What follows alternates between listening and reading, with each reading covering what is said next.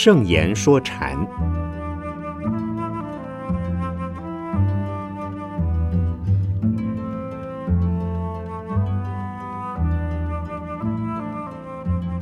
圣严法师著。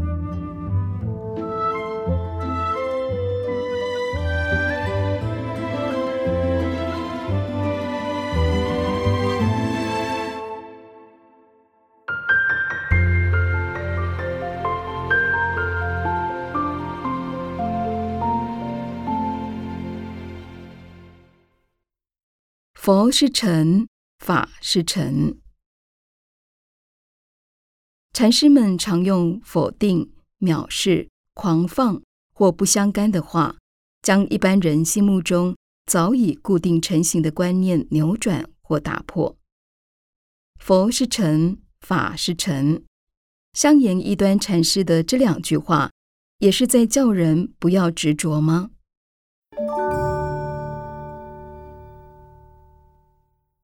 这种用语其实很多，灵济禅师也常讲“佛是魔”，把念佛学法视为下地狱的因。这跟一般常识是违背的。初学佛的人要皈依三宝，要信佛、学法、敬僧，而最后目标是成佛。可是《金刚经》中讲过一个比喻：如法欲者。法上应舍，何况非法？法是传法，是指佛法，就好比过河用的竹筏，到了对岸一定要离开竹筏才能上岸。学佛也要舍舟登岸，摆下一切所赖以超脱生死的工具，以及理论、观念和方法，才能真正解脱。有人认为一切皆可放弃，唯独真理不能放弃。但就禅法而言，不论是执着真理或非真理，迷真理或被真理所迷，都不得解脱。尘是土的意思，是能污染清净心的东西。外在的一切现象与环境，不论是物质现象。精神现象、心理现象，凡是能用五官、头脑去接触、体验、思考的，都能使我们清净的智慧心蒙尘。所以禅修者讲：“佛来佛斩，魔来魔斩。”心中有魔，要用智慧剑一劈两断。心中对佛的形象、观念及任何牵挂、执着，都要驱除。才能宁静，才是智慧。法是方法、观念或是门径、道路。如果我们被佛经中所说的道理、方法所占有，老是在用法，那就死在法里边，不能从法得自在。以世间来说，种种学问和技术是跳板或媒介。不要把这些当成不变的、永远的真理，否则也是个麻烦，使人不得进步。对自己的所知所见，不要固守不变，把它当成看待吧。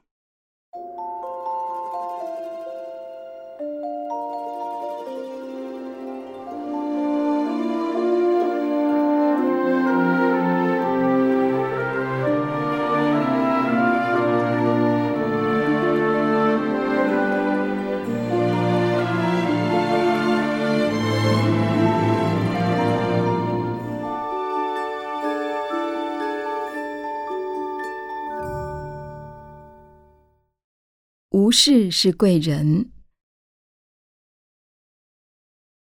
灵济义玄禅师说：“无事是贵人。”我想他的意思，并不是说养尊处优的人是贵人，而是心中无事、心无挂碍的人是贵人。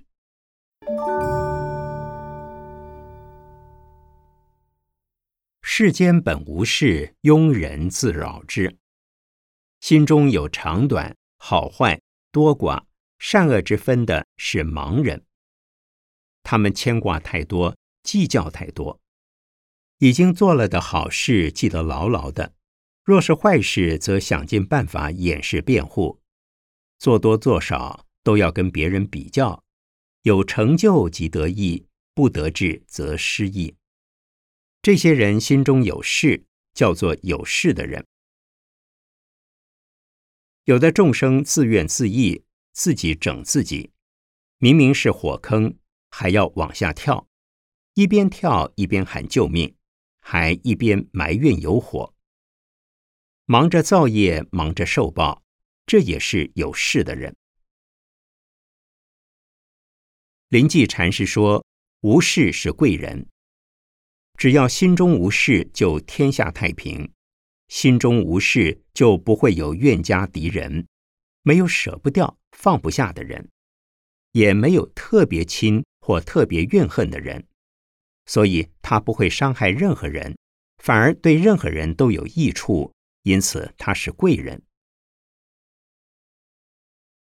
有事的人是穷人，老是不满足，老是在追求，老是在贪取；而没有事的人。心中经常很满足、很自在，即使有钱也不会吝啬骄傲，没钱也不会自卑丧志，所以气质高贵。与人相处或独处时，都不会让人有是非或让自己卷进是非的漩涡。他是个贵人，也是个自由的人。如果经常斤斤计较自己的利害得失，而不奉献自己于他人，即使位高权重、财多，也是个贱人。因此，《六祖坛经》中说：“增爱不关心，长身两脚卧。”心中没有嗔恨、贪爱，也就是没有要排斥什么，没有要对付什么，也没有要追求、争取什么。所以可以把两脚伸得长长的，安心睡觉。这是心境，而不是懒人。他们还是很努力的，在接引众生，教化众生。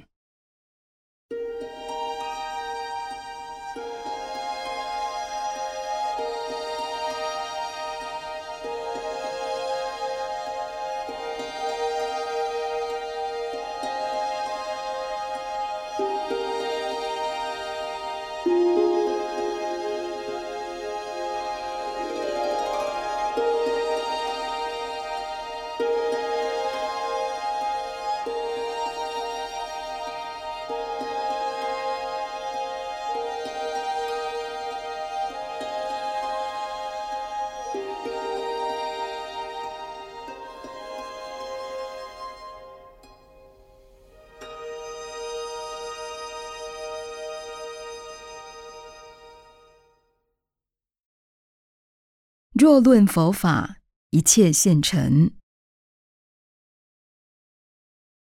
罗汉贵称禅师说：“若论佛法，一切现成。”这跟师父前面解释过的赵州的柏树、至情的桃花，好像是同一个道理。而佛法既然是现成的，为什么很多人都觉得佛法好深奥，在外面的人很难进去，在里面的人？钻不出来呢。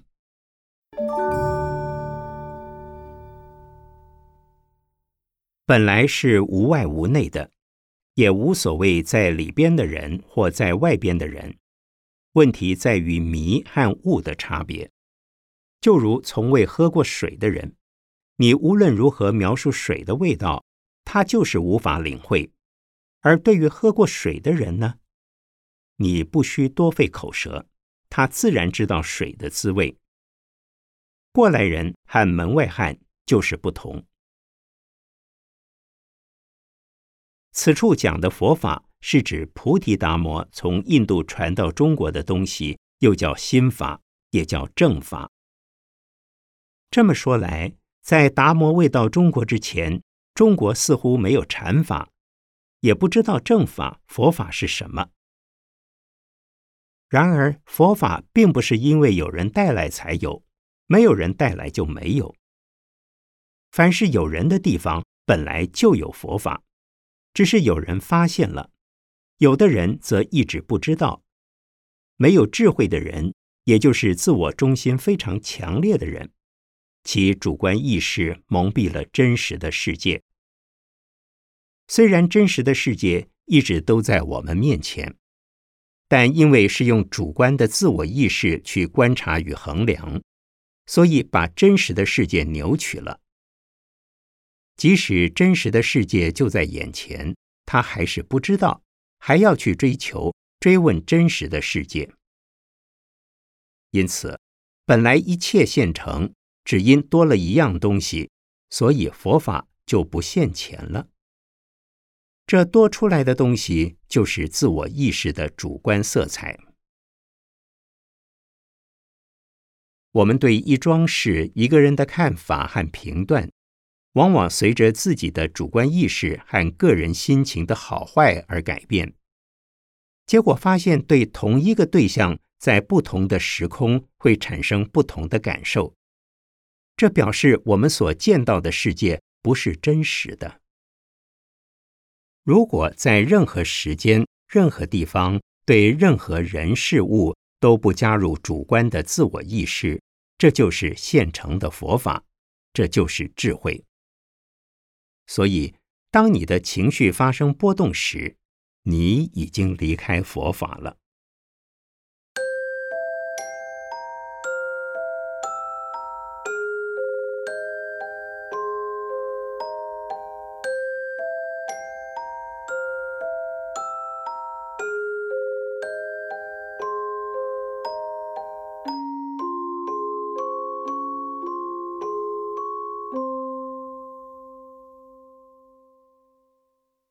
步踏着。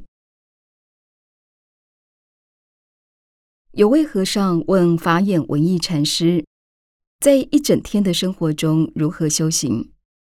禅师答：“步步踏着。”这句话很平实、很平凡，也很平淡，跟其他惊世骇俗的禅语比起来，几乎不会引起任何人的注意。但是他对修行人也好，对普通人也好，应该是非常有用的。请师父为我们开示。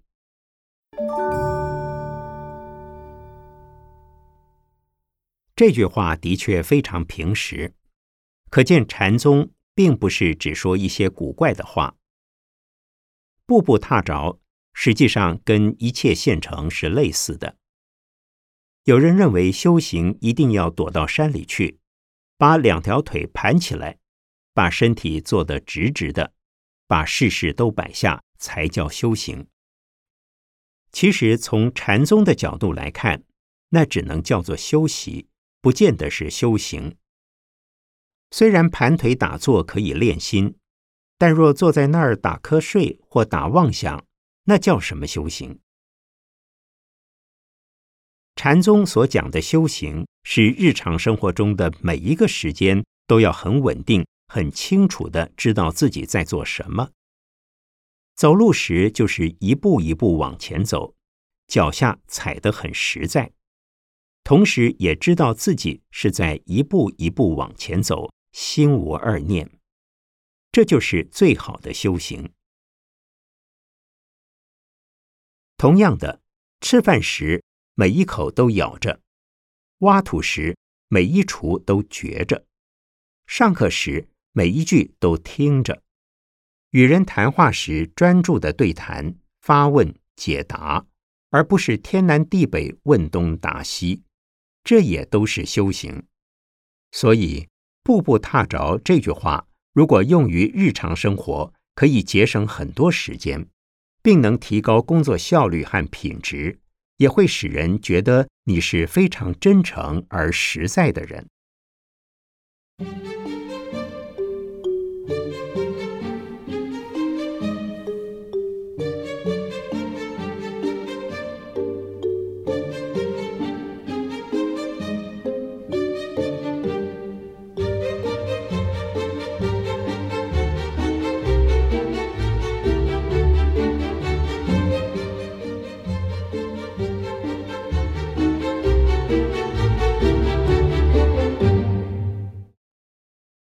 本来面目。本来面目是不是指在任何对立升起来以前，在任何差别形成之前的那个东西？如果是的话，这个东西也就是这个本来面目，跟六祖慧能大师另一句话“本来无一物”是否有关联？或者说，本来面目就是本来无一物吗？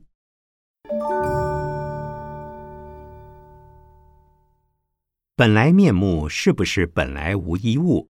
好像是，又好像不是。众生从来没有成过佛，一开始就跟烦恼在一起，所以本来面目是指没有烦恼之前的我，或是断除烦恼之后出现了纯粹智慧的功能，这叫还我本来面目。因此，如果说没有烦恼之前的我，叫本来面目的话，它跟本来无一物可以说是相同的。但是断除烦恼之后，所谓还我本来面目，就跟本来无一物稍微不同。还我本来面目之后，没有我的执着，没有烦恼，可是有智慧的功能和慈悲的表现。既然有智慧和慈悲，就不能说是无一物。所以，究竟有没有本来面目呢？可以说有，也可以说没有。有人在用功时以本来面目是谁来参话头，可是如果执着于有本来面目的话，大概永远参不透。我们眼见的、耳闻的、身体所接触到、感觉到的，以及自己的存在和环境的存在。只要心中不把它当成是烦恼，那就是本来面目。所以本来面目并不稀奇，只是未开悟之前体会不到而已。不过，如果有个本来面目也很好，这好比父母或某个有钱人用我们的名字在银行里存了一大笔钱，虽然看不到，但知道有钱在那儿，心中会有安全感。这也不错啊。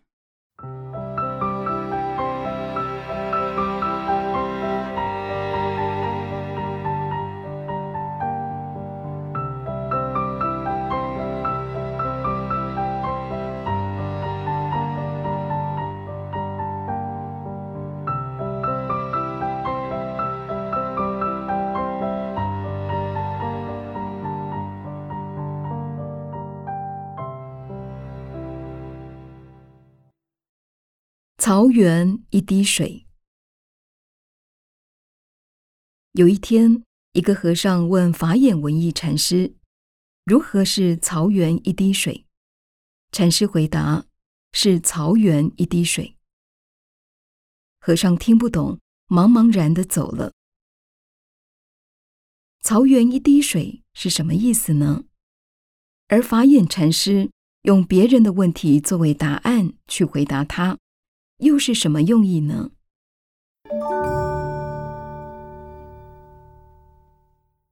曹源就是曹溪，是六祖慧能的发源处，所以曹源一滴水是指六祖传下的法脉。禅宗非常重视传承，传承是什么？就是以心印心，从释迦牟尼佛传给摩诃迦摄起。达摩祖师在将之传到中国，一直到第三十三代六祖慧能，慧能再往下传，后来分为五家七宗。这五家七宗的中国禅，应该都是从曹溪，也就是慧能传下来的。其实曹源一滴水并不代表什么，一般人把它当成法源、法脉、法系。传承，这又变成语言的游戏。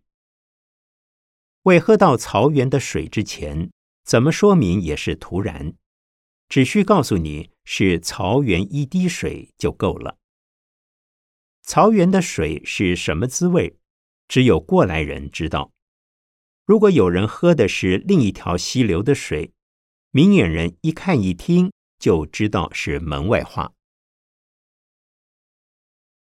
我们可以说，曹源一滴水并不是真的水，而是修持的功夫和对禅悟境界的肯定。到现在为止，曹源一滴水依然很重要，但是不要以为真有什么东西叫做一滴水，这是经验的印证，而不是知识的传授。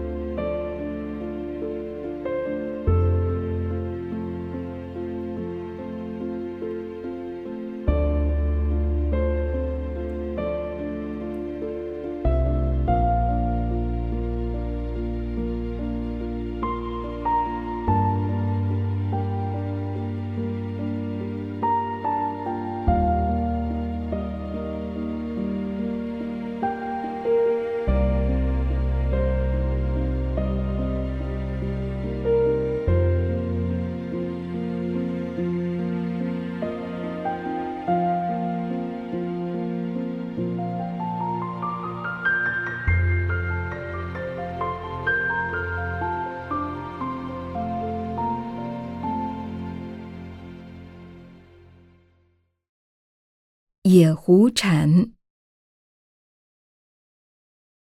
百丈怀海禅师说法时，常有一位老人去听法。有一天，百丈问老人是谁，老人说他以前也是修行人。曾有人问他：“大修行者也会落于因果吗？”他答说：“不落因果。”结果竟因这句话而以野狐之身。轮回生死五百次。现在，这位野狐化身的老人就请百丈为他说法。老人问百丈：“大修行者也会落于因果吗？”百丈回答：“不昧因果。”老人听了这句话，就从畜生道解脱了。一字之差或一个观念的错误。会让人误入歧途，难以翻身，实在可怕。请师父开示。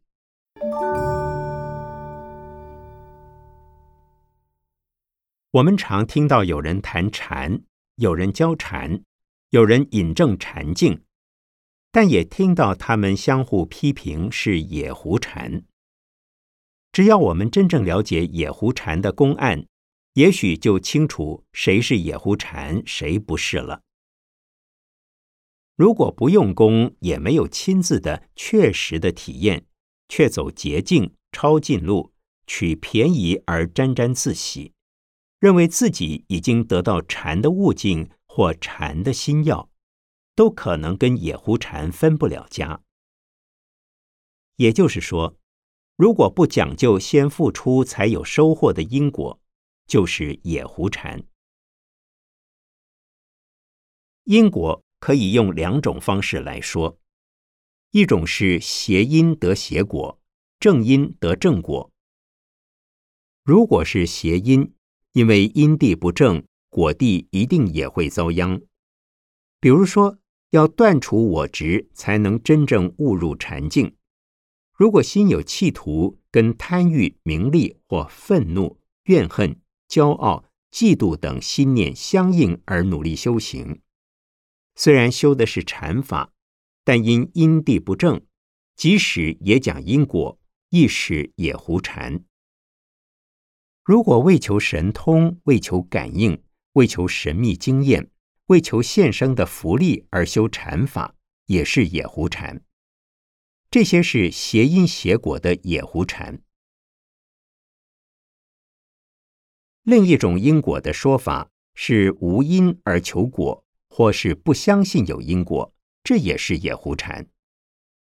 所谓无因而求果，是有人认为禅是顿悟的法门，最好不要修行戒定慧，也不要修六度法门，乃至人间的伦理道德也可以搁在一旁，希望用禅的观念和方法顿悟成佛。